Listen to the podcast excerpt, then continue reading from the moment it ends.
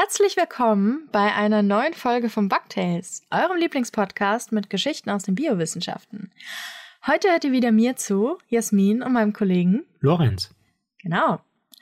Heute haben wir eine besondere Folge für euch, haben wir schon länger nicht mehr gemacht, und zwar eine Kinderfolge. Das heißt, die Geschichten sind natürlich auch für die Eltern geeignet, aber sind jetzt ganz besonders für die Kinder geeignet. Das bedeutet zum Beispiel, dass ich nicht böse fluche. Mal gucken, ob du es hinkriegst. Mal gucken, ob ich es hinkrieg. So. Das heutige Thema ist eigentlich ein ganz schönes Thema, denn es geht um Freundschaft in der Biologie. Und da gibt es ein bisschen kompliziertes Wort dafür, es heißt Symbiosen. Und Lorenz hat eine Geschichte vorbereitet und ich habe aber auch eine kleine Geschichte vorbereitet. Und zwar erzähle ich euch ganz kurz über die Freundschaft zwischen Pilz und Baum. Bäume gibt's ja im Wald. Man merkt, ich bin ein Genie.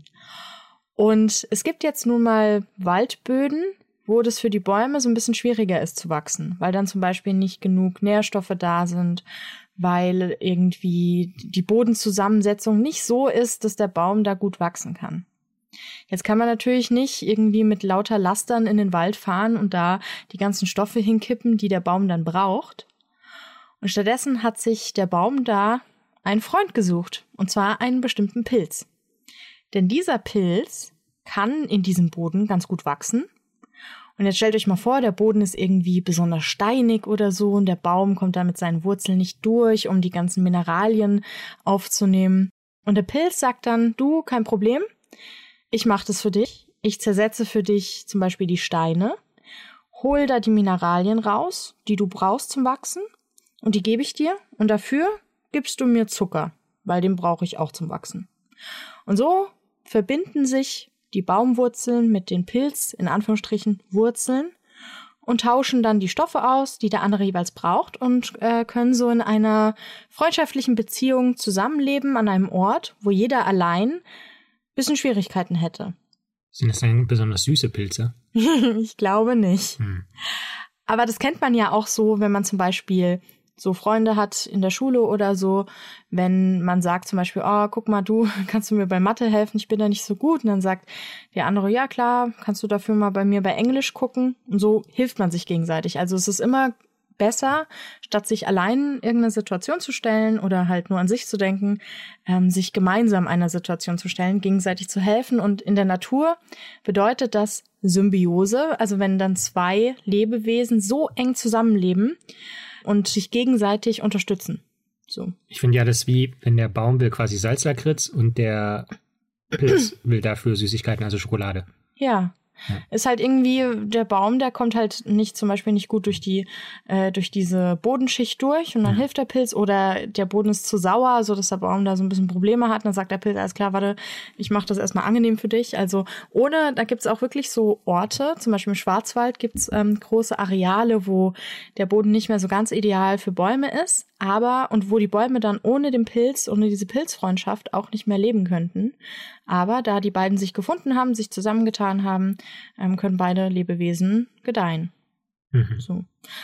Und Lorenz, du hast doch so eine ähnliche Geschichte, allerdings nicht zwischen Pilz und Baum, sondern was für eine Freundschaft ist das? Was für eine Symbiose?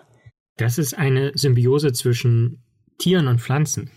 Tiere und Pflanzen können auch befreundet sein? Die können auch befreundet sein. Okay. Aber nicht irgendwelche Tiere und auch nicht irgendwelche Pflanzen, sondern im konkreten Fall geht es um Molche und Algen.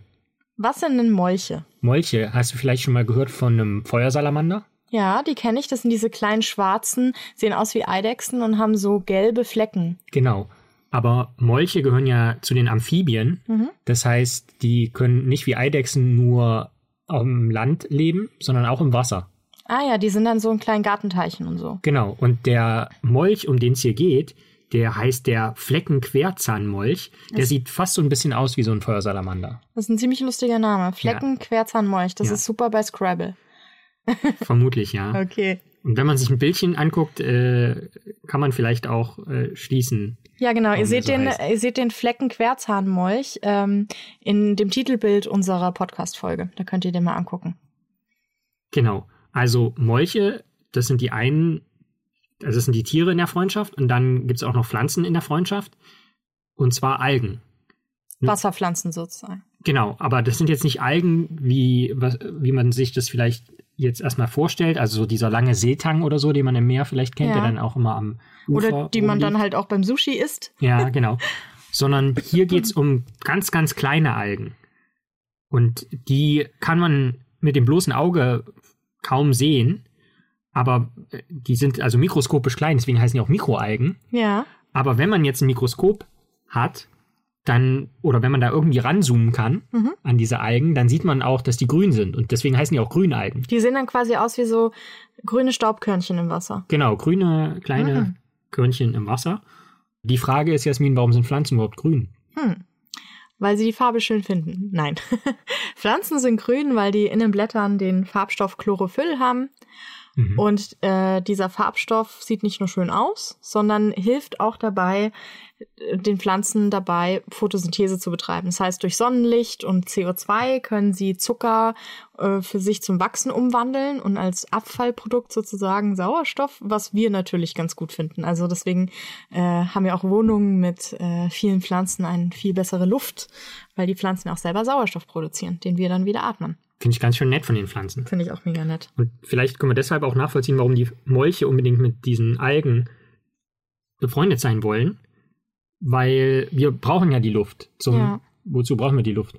Ja, zum Atmen. Und das heißt, atmen heißt ja wir, also wir Menschen jetzt, wir ziehen durch den Mund Luft in unsere Lunge rein und von der Lunge aus wer die Lunge, die Lungenzellen beladen sozusagen die roten Blutkörperchen mit Sauerstoff und die roten Blutkörperchen bringen den Sauerstoff an alle Zellen, also in meine Hände, in meine Füße, in mein Herz in, und in mein Gehirn. Mhm. Genau. Und genauso ist es bei Molchen auch. Also die müssen auch atmen, aber die haben noch ein, eine besondere Eigenschaft, die können nicht nur über den Mund atmen, sondern auch über die Haut. Da haben die jetzt aber nicht lauter kleine Münder. ähm, nicht, dass ich wüsste. Aber die schaffen es auf jeden Fall, die Luft über die Haut direkt zu den Blutkörperchen zu bringen. Nicht schlecht. Und dann an alle Organe zu verteilen. Das ist dann viel effizienter, da haben sie ja viel mehr, viel mehr Möglichkeiten und Fläche, das genau. zu machen. Nicht und schlecht. An sich ist das schon sehr effizient. Also sie können dann eben diese äh, Sauerstoff aus der Luft aufnehmen und können dadurch im Prinzip Energie tanken. Also wie du es gesagt hast, die ganzen Organe können atmen und äh, die können dadurch aktiv bleiben. Aber das Ganze funktioniert noch besser mit Grünalgen. Mhm.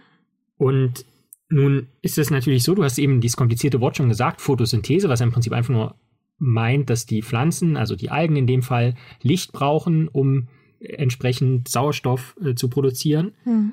Und das geht natürlich in so einem ausgewachsenen Fleckenquerzahnmolch schwierig, weil ich hatte ja schon gesagt, der ist so wie so ein Feuersalamander, so schwarz, dunkel, gelblich und so. Und da kommt ja kein Licht rein. Wenn die Algen dann in diesem Molch drin sind, kriegen ja. die ja kein Licht.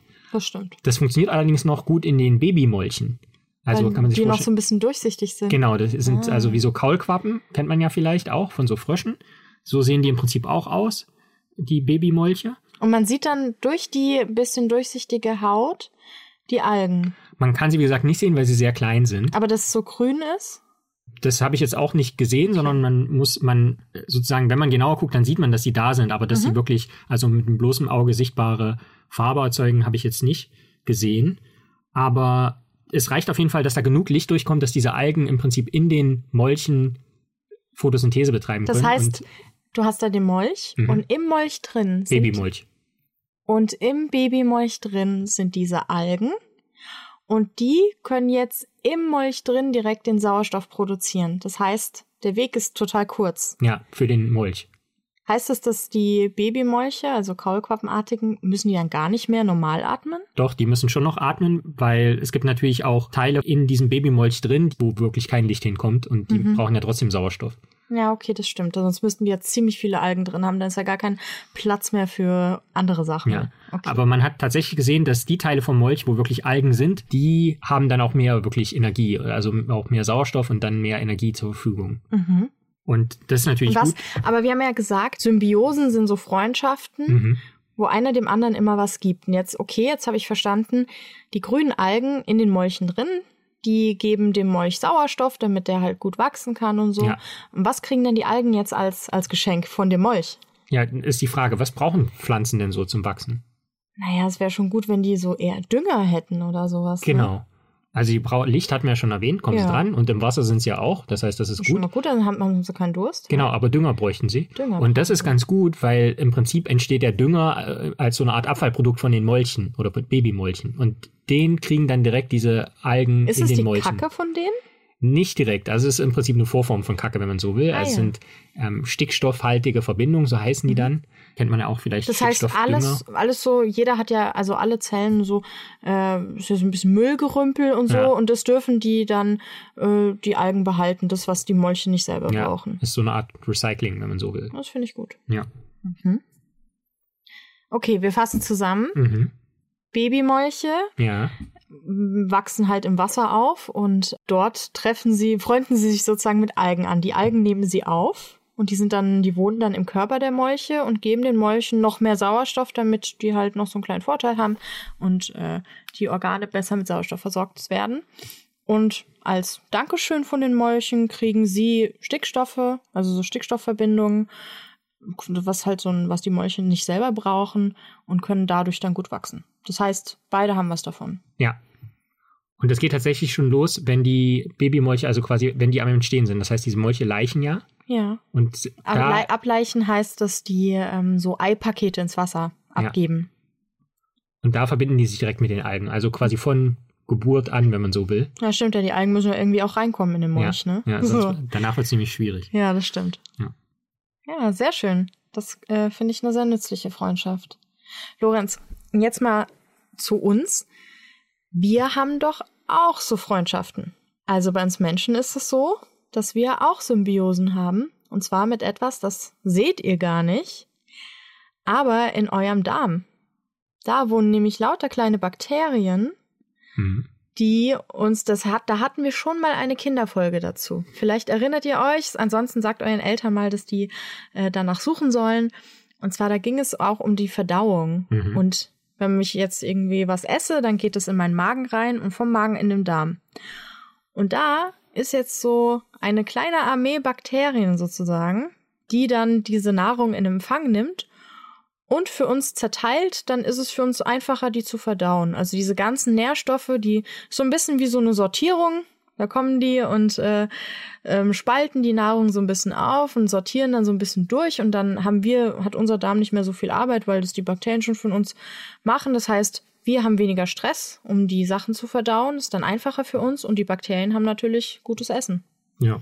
Das ist auch eine Symbiose. Das heißt, ist nicht nur so, dass Pflanzen oder sowas, dass ihr da ganz weit wegschauen müsst, ähm, um das zu finden, sondern wenn ihr euren Blick nach innen richtet, in eurem Bauch, da wohnen ganz viele gute Bakterien, das sind keine bösen Bakterien, gute Bakterien, die uns helfen, gesund zu bleiben. Ja. Sie, sieht man ja jetzt natürlich mit bloßem Auge auch Sehen wir jetzt natürlich nicht. Ich kann nicht in mich reingucken. Das wäre ein bisschen gruselig, glaube ich. Aber wenn man das nächste Mal vielleicht nach dem Essen gut gesättigt auf dem Sofa sitzt und sein Lieblingsbuch liest, Ja. dann kann man auch den Bakterien im Stillen vielleicht mal dankbar sein. Ja, gell, während man selbst ein bisschen äh, entspannen und spielen kann, äh, müssen die arbeiten, die Ja. kleinen Kerle. Ja. Finde ich nett. Bin Gut. ich auch dankbar. Ja, ihr könnt ja mal überlegen, vielleicht auch mit euren Eltern zusammen, wo ihr noch solche Freundschaften kennt. Solche Symbiosen, wo in der Natur oder so, wo man sich gegenseitig hilft. Dann, Lorenz, war's das wieder Mhm.